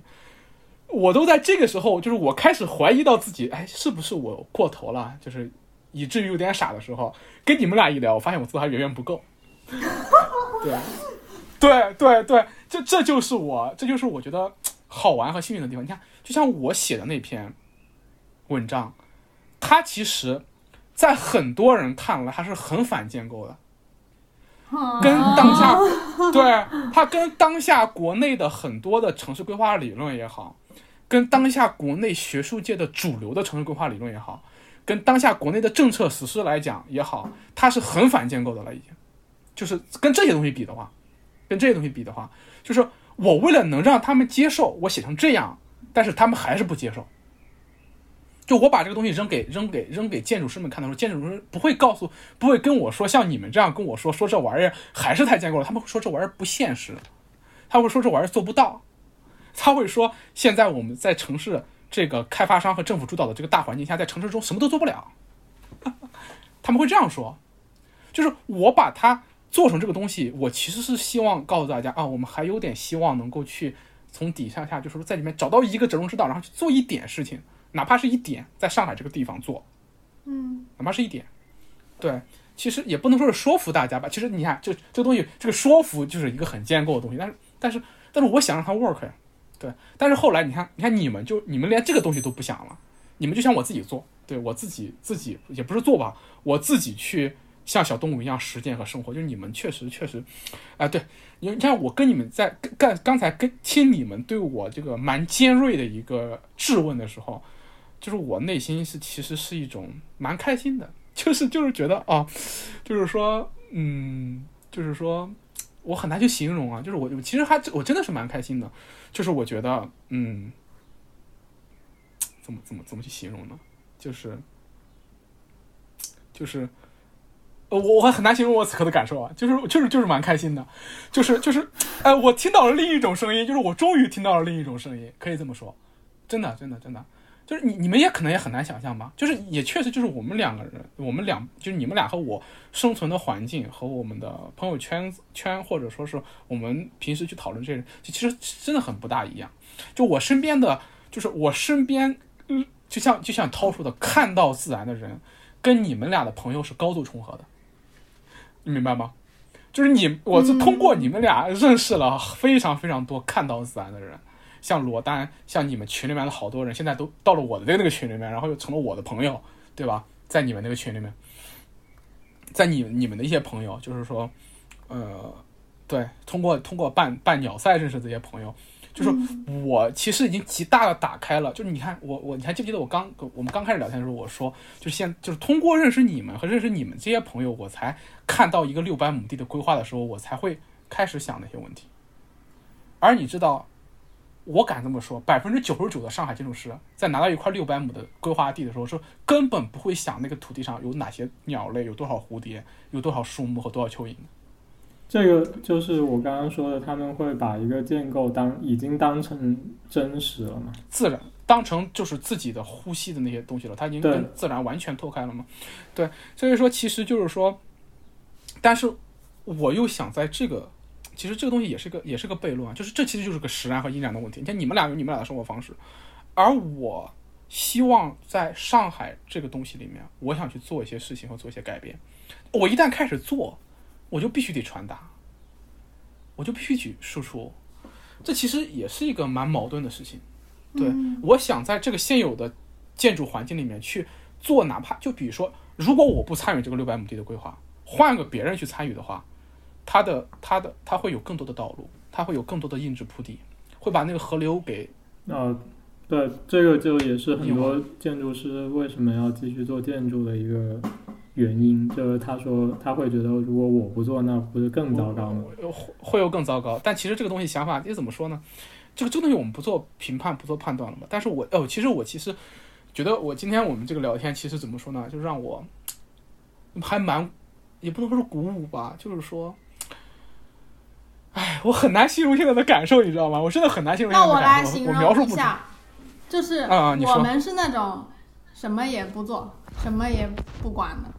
然后你一听我们一讲，你身上的那个很沉重的那些东西，感觉就轻盈了一些。啊，因为我们是什么也不干的那种，然后跟 跟我们一比，你就觉得就是也不是，但是也不是，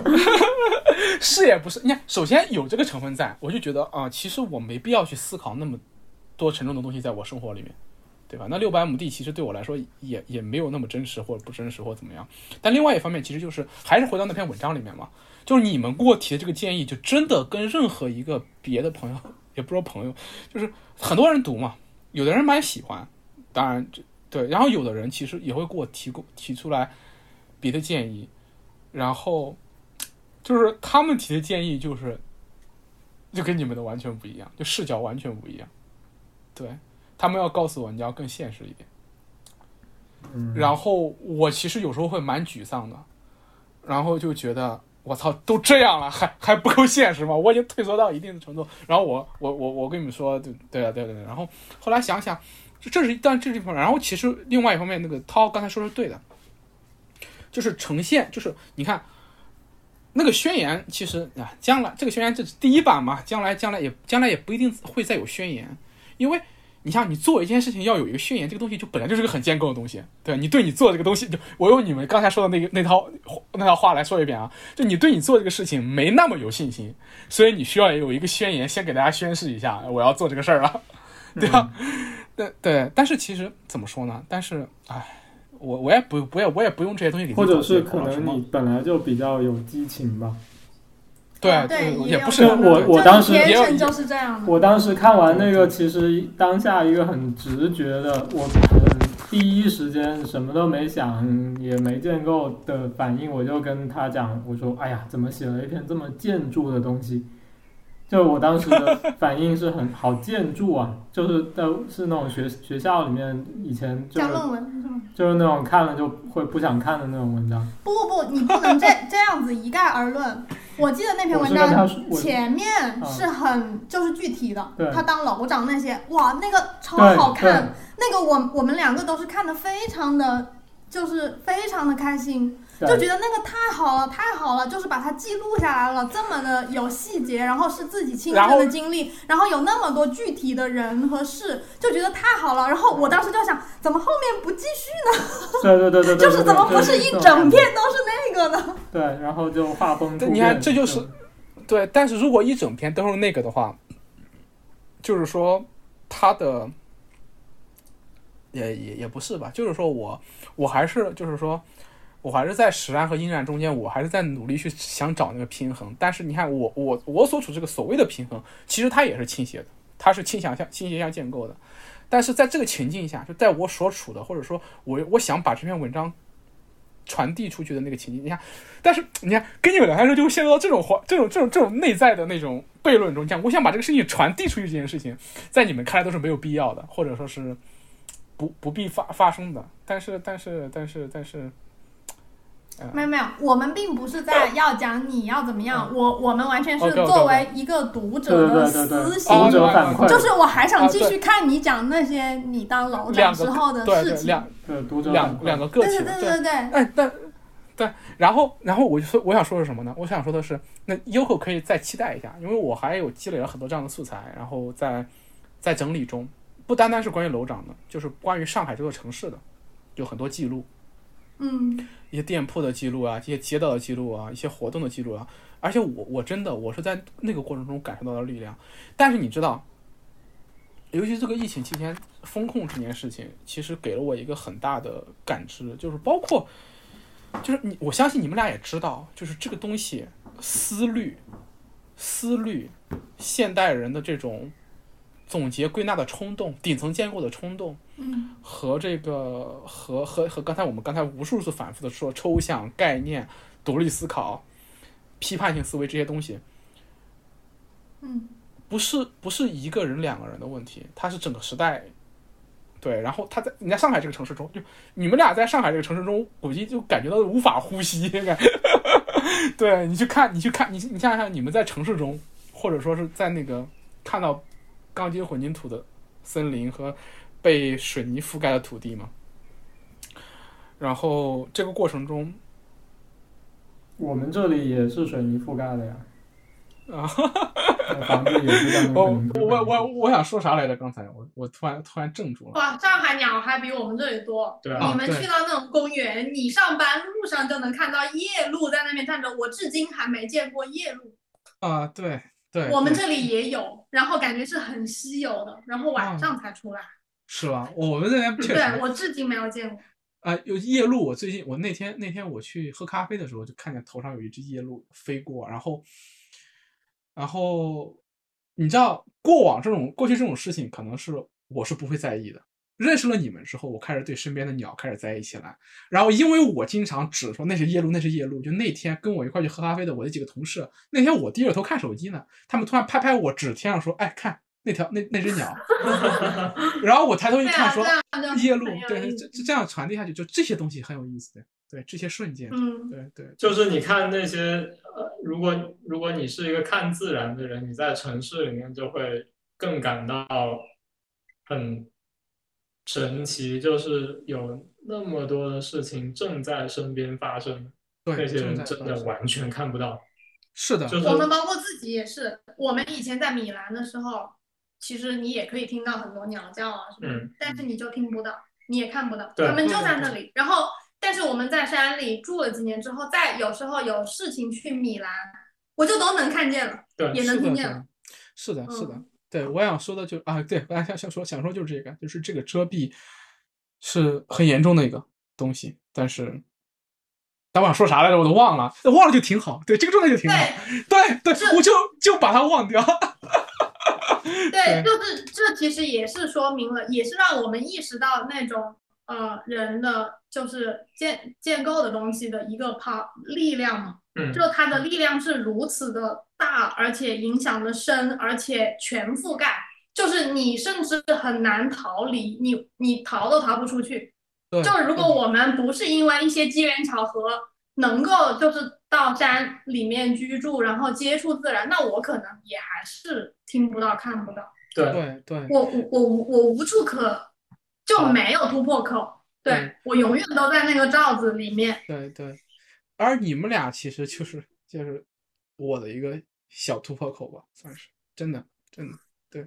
嗯，不行，我们我们这种其实正如你所说，也是通过语言在跟你对讲，对。对，哎，嗯。你对对你你没有办法，还是你那个夜路是你的突对破口。对对对对，夜呃对，但是对对对对，没错，夜路是我的突破口，而且你看，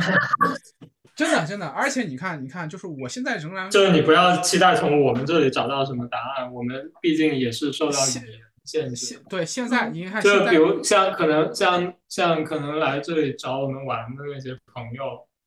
呃，会更加直接一点吧，就是让他去吃什么，他就他就会去吃什么。然后一起去爬山什么的。而且而且这这个东西真的就是就是就是那我前段时间给那个杜小给我写的书一个一个书评，他就谈到是就是那个编辑就问我，你说的这个亲知亲自的亲亲知是什么的亲知？嗯亲知是很反建构的一个东西。亲知就是就就是建构的无力。我给你举个例子，涛肯定会喜欢这个例子，就是游泳嘛。你可以让一个人不下水，通过知识和理论教会他游泳吗？嗯，这这就是个很就是就是建建构的他的无力，有时候就是这种直接例子，他他他他在一些东西上面，甚至说做就力量是很微弱的，就这个东西我称之为亲知，而看见自然的能力其实也是一个亲知，其实也是一个亲知，但是但是话又说回来，亲知它是完全不能教的吗？我觉得教这个词怎么定义呢？就你可以引导他，或者说你可你可以成为别人获得亲知的一个契机，就是你们俩永远教不会我看自然，但是你们俩可以成为我开始去看自然的一个契机。嗯嗯，那当然。对啊，就像我叔叔成为我学建筑的一一个契机。对，你看，我们终于又聊回到建筑上了。但是我感觉刚才这段聊天非常非常棒，非常非常棒。就是，而且我觉得，对我我我觉得我我我在我们在很就很多问题上是有共识的。然后在那个就就就关于这个建构这个问题，我觉得它也是很情境的问题。就是我觉得。我觉得，甚至你们俩在某种意义上，其实也能理解我现在这个情境，就包括那篇文章，就包括我现在回头看那篇文章的时候，如果让我再写一篇的话，我我会真的会倾向于在更像 Yoko 那样去去说的，去指呈现，而那个呈现会成为什么呢？会成为契机，因为后面的那些理论的抽象概括和总结，它会很说教，它会很说教。而前面那些东西才能真正的变成让大家去看身边这些鲜活东西的契机。嗯，是哎的，就是不同的人会对会有不同的反应，然后那个反应是他自己有那对是他自己可能是最有效的。哎，对，你是你对对你你相当于是先帮人家打开了一扇门，然后把门后面的那个路给人家给画出来。对对对，所以说所以说你看，就是说我是我我为什么那篇文章就是我们到那篇文章的讨论，就是我是认可你们俩的，就包括因为我自己写文章的时候也是这样的，我这么多年写文章了，每过两个月回头看自己的文章，就觉得自己当时怎么会写了这种傻逼文章出来。那个这个过程中，确实你看上一次那篇文章里面，其实我还是希望是能够通过一种很有激情、很鼓舞的东西去告诉大家，或者去你看去告诉大家，或者去去，尤其是告诉一些上海。或者告诉一些上海的建筑师说我们能做一些事情，但是你看，回到你们的视角，或者回到另外一种就是亲知的视角，就是那些不愿意去看到这些东西的人啊，你跟他说也没用。那些愿意去看这件事情的人呢，你可能更多的需要呈不用现你，说，对他不用你说，或者说他他心里面心里面有这些种子，他需要的你呈现的是那个东西的鲜活，你知道，他只要看到那个嗯呈现。他就会成为他们嗯开始去做的一个契机。所以说，你们俩说的这个，我是完全认同的。而且我决定之后的文章和之后的研究，也尽可能的像你们俩说的那样，呈现占到百分之就是九十以上。对，就是我我刚刚那个比喻还不够好，就是我刚刚说你给人打开扇门嘛，其实那扇门应该是你要帮别人出去，而不是进到另一个房子，嗯嗯，懂我意思吗？就是你要你说这个比喻要要从很，你说这个比喻很精嗯彩，就是出去而不是进一个房子。对对，这个这个比喻我我我们 get 到了。对对对，就是你是要帮人家从这个房子走出去，而不是从这个房子打进到另一个开一扇门进到另一个房子。进到你你盖的那个房子，进到我的房子，对，就是说对我要提供的那个门不是通向我的房子，而是通向一个广阔的世界。这一点我是我是我是嗯认同的，我是认同的。所以说你看，所以你看，嗯啊，所以说这些我，对对，这些时候这这些是我达成共识的，对，而且包括那篇文章，包括那篇文章，我到现在就写出来之后，一直到现在一直在思考它的一个一个问题，就包括我接下来我城市语数这个东西该怎么做。其实也涉及到一个这么一个问题，就是说我去记录这些东西的过程，我还是忍不住想去对它进行判断。这个判断其实就是、就是刚才涛就是刚才涛说的那个归纳和总结嘛，对吧？嗯然后你看，我已经尽可能的很克制了，但是呢，呃，但是你知道，哎，这就涉及到一个另外一个悖论，就是传播学上的悖论。你知道，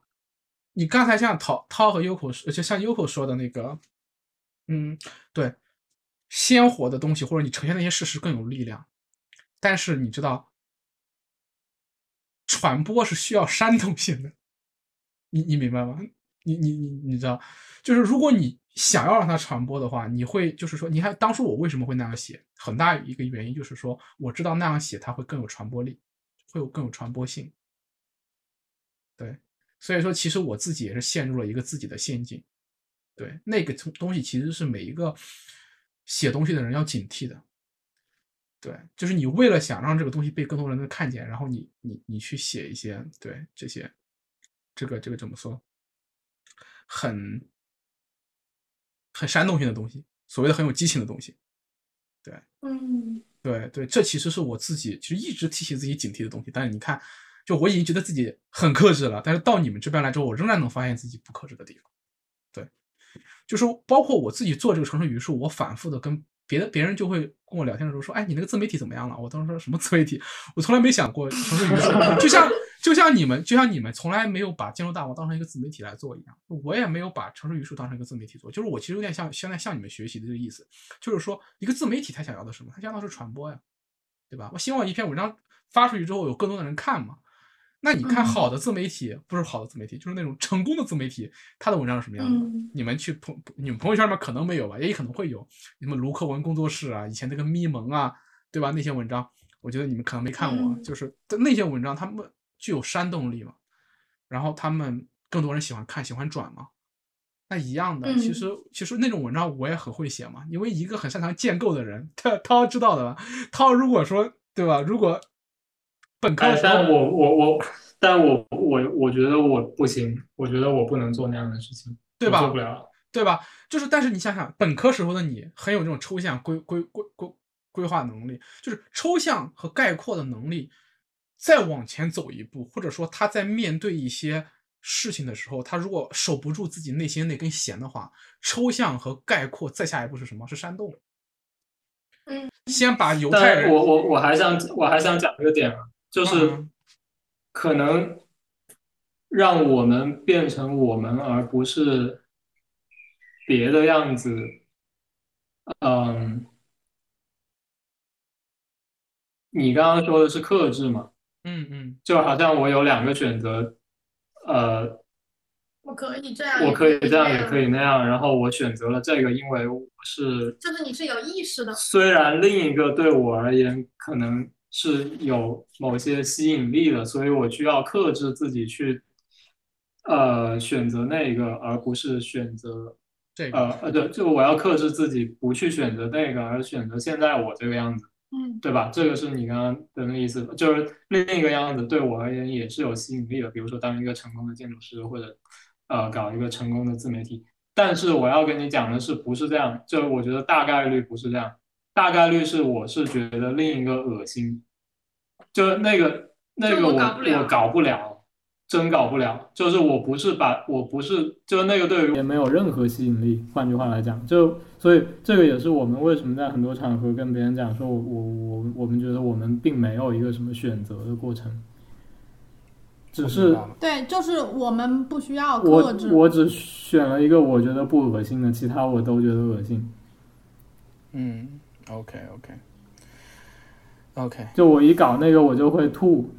你你嗯。生理反应，这个不是比喻，是真的会有生理反应，或者是我我搞那个我就搞不下去，我就，比如说我去公司实习，我真的是不行，我就我就我我知道。我我就搞不了，那个是因为你面临的威胁还不够大。嗯对，就是我们最近在看一个那种，在听一个那种，呃，历史学家讲那个国史嘛，然后就他就讲到了这个，然后我我们当时就觉得很就留下了很深刻的印象。我们当时就在相互问，就说，哎，如果是你啊，你做得到吗？你去写检讨就是去不是写检讨，就是在那种对自我批评，因为那个风云变幻了嘛，对，就时代已经变了，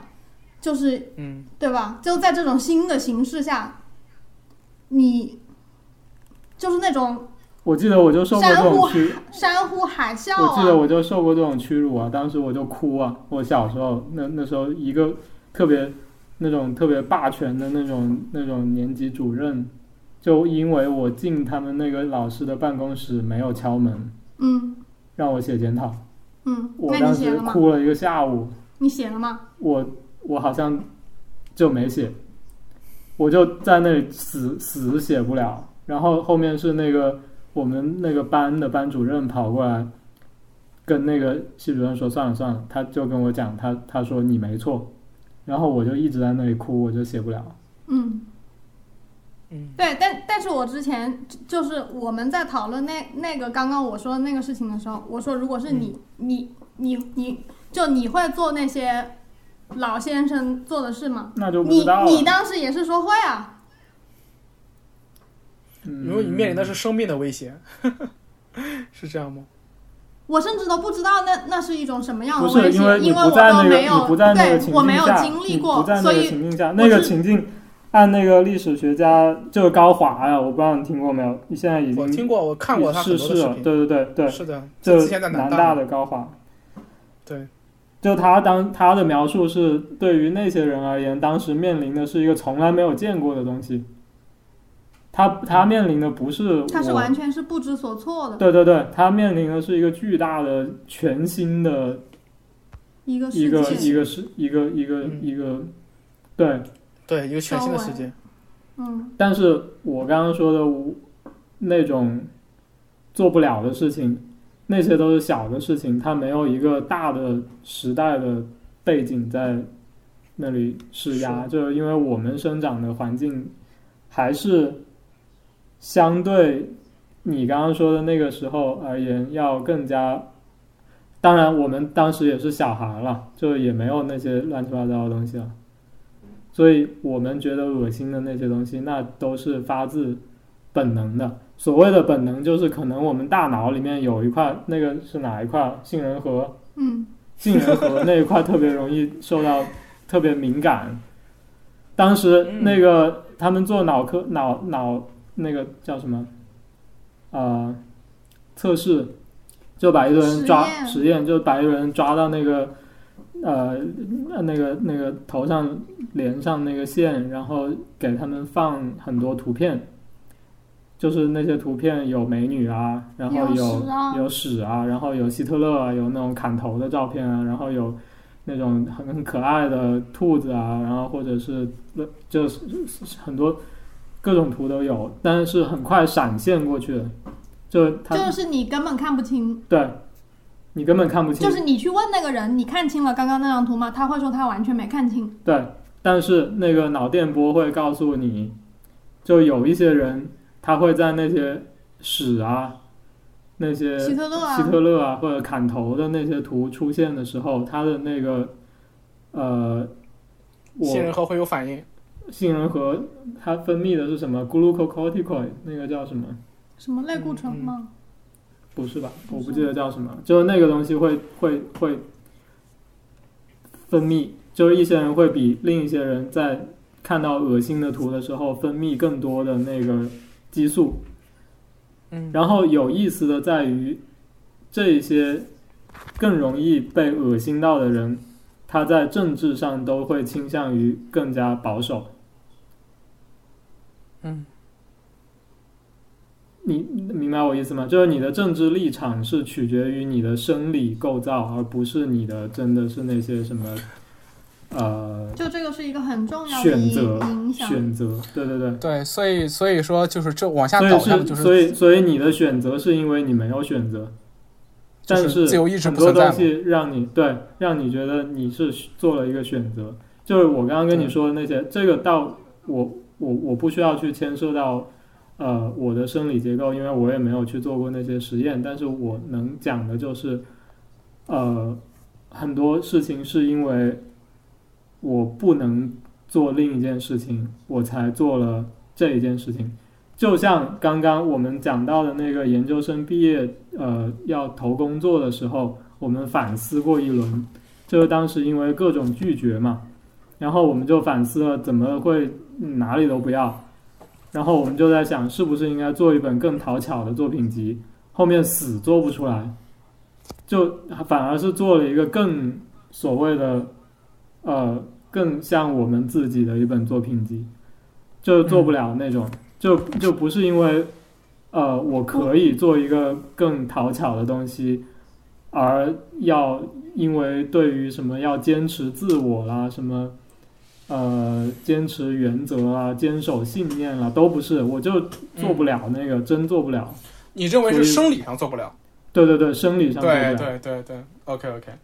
就因为你的你的意识上是完全知道你要怎么搞，就可以大大的增加呃你找到工作的几率的。嗯嗯嗯，You know，我明白我明白。那然后我又有电脑，有这些东西，我可以做的，就是我客观上讲可以做。对，而且那时候你去可以有那种什么网上的那种别人什么申请学校的那种很作品集嘛，你也完全知道那个东西怎么做出来的，嗯嗯，但做不了，就真做不了，你只能做你能做的。嗯我这种感受我是我是我是我是可以理解的，我是可以理解的。我我我现在想跟你说，哎，我觉得你们刚才的描述非常非常棒，我觉得非常非常棒，真的非常非常棒。然后，嗯啊，你们继续，你们可以继续说，对，嗯，我我 sorry 刚才打断了一下，只是感慨一下。嗯所以其实，呃，没有所谓的那个克制这个选项，它是一对，就就真的不是在克制，就是一种或者大概率不是在克制，因为我没有觉得我做的这个选择是一个，因为你没有觉得另一个选择对你有什么吸引力，对对对对对，就还是你自己刚刚讲的那个，就除了我现在做的这个事情，其他的事情对我而言可能都，或者那些你你在你的描述里面那种需要被排除的那些选项，对于我们而言就是非但没有吸引力，而且是很恶心，就是我会看到它我就离得远远的那种。OK OK，其实我想，我我刚才刚才有很有意思一点，就是你刚才说那个实验，其实我听说过，我之前看到过一个报告里面，哎，是不是就是你们给我们推，你给我你们给我推那个视频讲的这个东西？就那个谁，是不是这个？Sapolsky 是他的吧？是他的吧？那应该就是我看了他的，还是看了哪里的？还是我听的机核里面讲到的？然后其实还有一个实验，你知道吗？就是论证人没有自我自由意志的，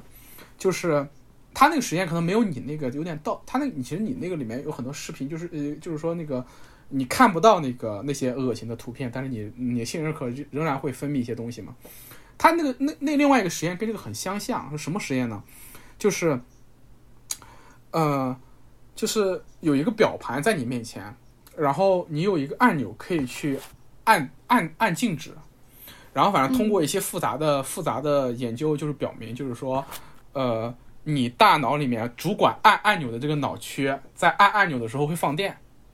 对，嗯。然后就是说，他就在实验中，就是说让一个人记录下来一个人什么时候按的这个按钮，和他什么时候脑子里面开始出现想要按按钮这个念头，嗯嗯，让他把这两个，个时间给记录下来。然后后来结果反映出来得出来的那个结果发现，就是他大脑中管按按钮那个脑区里面那个电荷堆积要早于他那个念头的出现。嗯，对对呃，我我你们对这个实验有印象吗？对，对，嗯你，是不是也是那个也是那个哥们儿的那个视频里面的？我记不得了，因为我当时有一段时间我也蛮迷那个神经科学的，然后看了好多这个东西。这个东西到最后他想论证的是自由意志不存在嘛？其实这个东西其实，呃，我不知道你们有没有看过另外一些研究，就是他其实因为当时这个东西发发表在那个一个很著名的，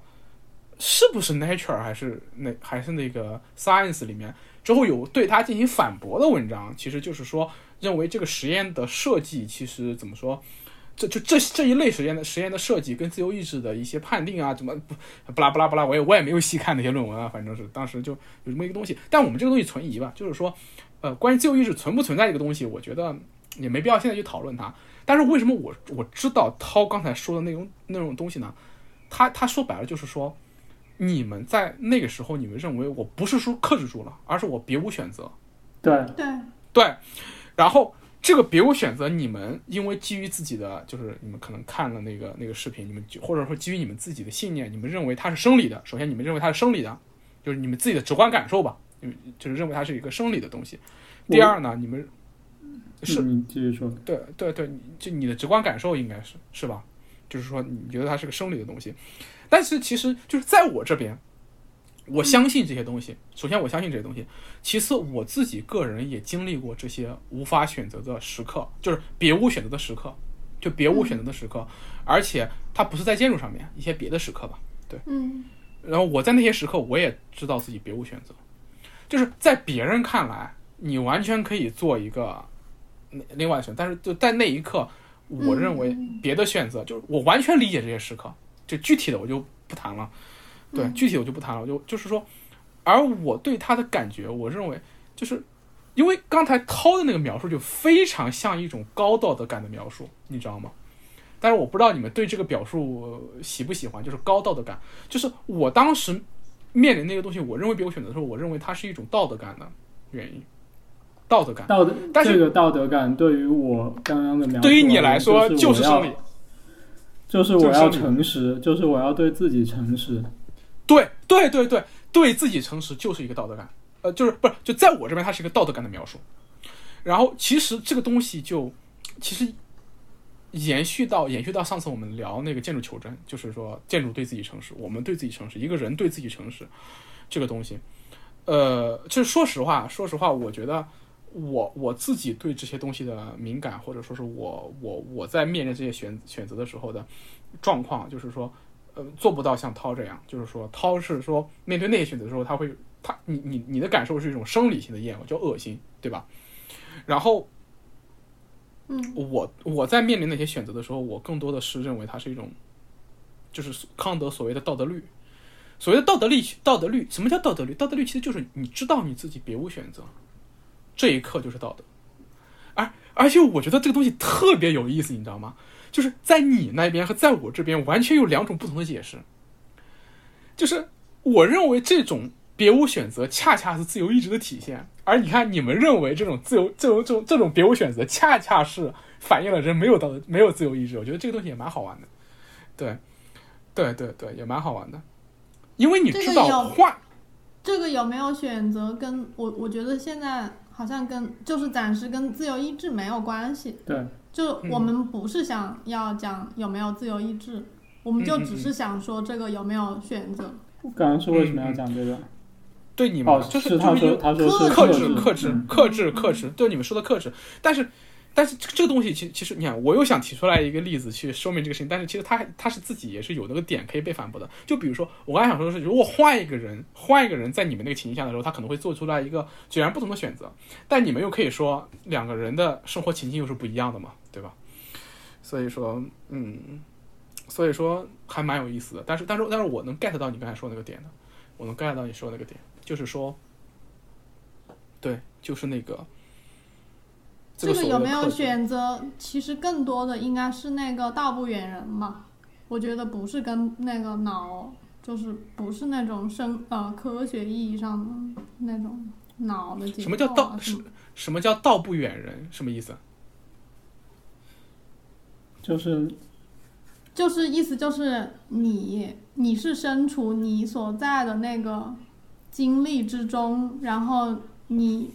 你没有选择的，就是你的你周围的就是那就是那种选择是一个建构出来的，就是比如说我现在大学毕业了，我嗯客观上讲可以去，比如说考公务员，我可以考研，我可以出国，嗯我可以怎么样怎么样，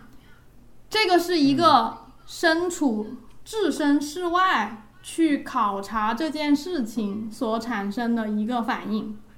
对。就是你客观上具有这些选择的可能性，但实际上对于那个身处其中的人而言，如果你在那个事情之内，你嗯，你你你是没有选择的，就就对，而且为什么我这个就叫道不远而且人。为什么我认为这个，呃，道不远人说的就是说那个道就在你身边，你不需要去西天取经。你你你你最重要的事情是成为一个怎样的人，然后你这个样子的人就会做这样的事。或者用那个 Ivan Illich 的话来讲，就是嗯 heaven、heaven is on earth，就是说天堂就在地球上。一万伊利奇。OK OK OK。对就呃然后我要讲的是什么？就是为什么我觉得那个是对于我对于一些人而言，会比另一些人而言，呃，可能更加容易，就是因为他们更容易被恶心到。因为对于很多人而言，可能呃，在当时的那些选择之间，他并没有强烈的好恶，嗯就是那些选择对他而言可能是真实存在的。就是他去考公务员和他他他去考研，他可能会会需要借助一些别的更加客观的参数去帮助帮助他做出选择，可能是一个更长远的利益。嗯，就是一个利益计算嘛。就当你开始利益计算的时候，或者你其是像实就置身事外了。或者是像 Z 这样说的，呃，像 Z 这种，他可能读过一些呃书，然后他会基于道德，就也不是利益去做一个计算，就我怎样选这个，可能是更无害的，可能是更正确的，可能是更有德的。有德的，这也是一种选择。但对于我而言，我感觉可能就不是这样的。我也不是想觉得现在这样就更道德，也不是觉得这样就更呃更有更有利，有利。能赚更多钱什么的。OK OK，那我大概明白了。那其实这个在 Sapolsky 的那个呃他的观点里面其实是统一的嘛，就就是有一部分是你的基因、对你的生理构成决定的，对就每个人都不一样。然后另一方面是你的经历，对，就是你从小，然后你受到的教育、你的成长环境等等等等，你所处的社会的那些主流的意识，或者是不是主流的意识等等等等，最后就导致你到了那一个时间节点，你就会这样做，对，就是是这个共同决定的。对，就是换句话说，换换句话来说，这一个呃，现在这样一种处境，对于很多人而言，好像是真的是你需要放弃好多那些荣华富贵，然后比如说我觉得这个反而是一个建构出来的东西。对就是我们现代很多人可能是很习惯于这样来想，就是置身事外。就是你明明读了一个外国的大学，你怎么现在收入才这么少呢？就就类似于这种评论，你明明可以赚更多的钱，为什么不去赚？你为什么要故意过一个这样的生活？就但实际上不不是故意的，对，对，嗯，我只能这样。或者换句话来说，这样对于我们而言其实是更 easy 的，嗯更容易的。我反倒是要，就就是像你要我去写一个那种检讨，我就真的写不出来一样。那你要是早生了多少年，你就完了。我就完了我就你不你不能写检讨，你就完了。但是如果他早生了多少年的话，他在那一刻之前，就是他的出生和他的经历的家啊庭环境，那又又不一样，对，那又哦，对对不一样了对，你就能写检讨了。对，对，写的比谁都好。对对，我听了你们这一段之后，其实怎么说，我还蛮感慨的。其实我们从就这个东西，其其实之下还有好多可以探讨的。但是我感觉今天这个东西跟我们主题探讨的有点偏的有点太远了。我觉得这一段我可以单独剪成一期播客了，我都惊了。但是啊、不过话又说回来，其实我刚才听完这些之后，我还是想想想问你们一个问题来，我怕这个问题一问又他妈跑远了。其实我还是问一下吧，但你们可以不必回答。其实因为我自己内心有了已经有了我的答案，就是说，那就是那就是那就是这这就说这其实说完了，就是说，那你觉得人是可以被改变的吗？你看，可以啊，人每时可以啊每刻都在改变啊，都在被改变。对啊，可以，对，那就 OK，那就这个改变的力量，我我我就就比如说啊，我完全，我完全就是怎么讲？就我的我我的那些选择，没有一个是我自己做的，全都是被 OK OK 我的我的身体和被塑造。OK OK，那那你们说的这个东西又又跟我不一样，就是说，啊我完全是被改变成现在这个样子的。而且你你对说白了就是，我觉得我我我这个问题傻逼了，我就不该问这个问题，因为你看，因为你们对你们现在的状态是没有道德判断的，就是你们不认为你们现在状态是好还是坏，对，对吧？对，那我这个问题就没有意义了，就对，那我这个问题就没有意义了，对我这个问题就没有意义了，对，因为因为你知道我对这个状态是有道德判断的，所以说你看这就是一个我的不能说是我的问题吧，这这是一个比较根本的根本的根本的区别。OK，那我我们就可以跳过这个话题了。对，我已经得到了自己的答案。对，OK OK。哎呀，太神奇了！我觉得我现我现在我刚才还在想，妈这一期该怎么剪？我觉得应该是把我们刚才这些相关的讨论单独剪出来之后，作为一个单独的东西，就是就跟我们的主题不相关。但是我觉得这个这段探讨非常有意思。对，每次跟你们聊天的时候都会聊到这些东西，而且我觉得神奇。对。OK，那好吧，那我们就接着到第三个话题去聊。对，然后，对我们聊了三个小时，聊到第三个话题。对，录到这里，我们已经聊了三个小时了，但是，唉，就是我们才聊到了第二个话题，对，当时真的是非常有意思。那么其实后面的节奏就很快了，后面我问了涛和 Uko 一些很有意思的问题，对，然后我觉得这些问题是一些蛮有意思的探索，尤其是最后几个问题，它恰恰揭示了我们对现在的这种职业化的生生活状态的一种关照，所以啊、我们把这些留在下一次呈现给大家。啊，感谢大家的收听，再见。